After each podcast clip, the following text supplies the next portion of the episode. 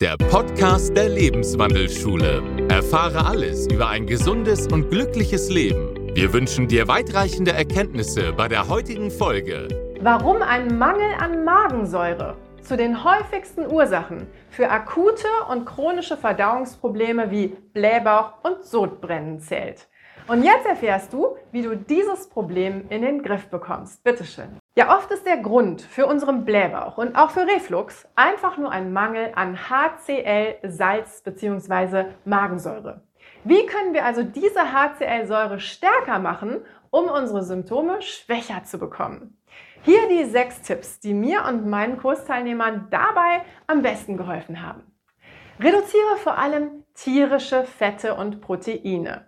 Je mehr davon in deinem Magen landen, desto mehr Magensäure verbrauchst du dafür. Je weniger Magensäure ist für den Rest der Nahrung da.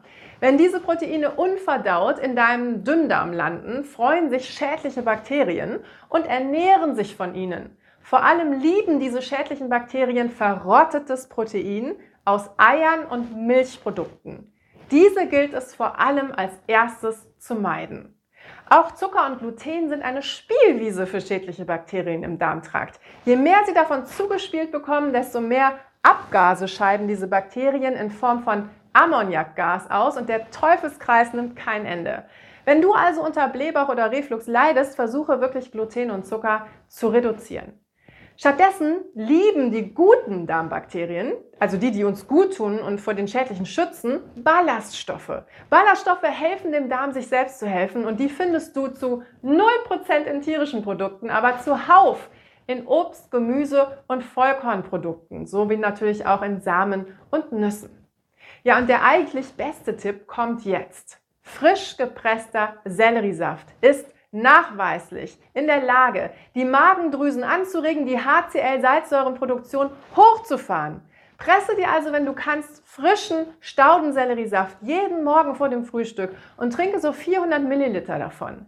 Wer keinen Staudensellerie bekommt oder allergisch ist oder ihn nicht mag, der kann stattdessen Gurken verwenden. Der Effekt ist nicht ganz so gut, aber immerhin noch gut genug.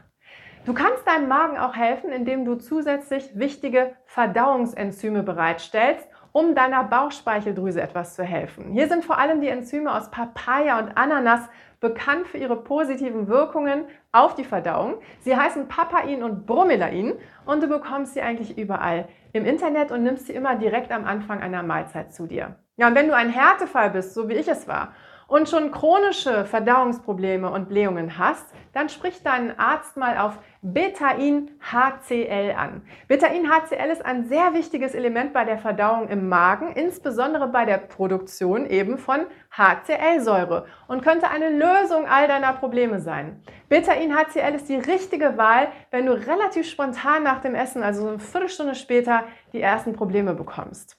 Bisschen aufpassen muss man, dass man Betain nicht überdosiert, sonst könnte der Cholesterinwert ansteigen. Also bitte immer gerne erst mit deinem Gesundheitsberater darüber sprechen. Es gibt auch Menschen, die brauchen Enzyme und Betain gleichzeitig. Das war zum Beispiel bei mir der Fall. Damit habe ich meine Probleme in den Griff bekommen und den Link zu meinem Lieblingsprodukt findest du hier im Text hinterlegt. So, das waren die sechs Tipps, die mir selbst und meinen Kursteilnehmern am besten geholfen haben im Punkto Blähbauch und Reflux.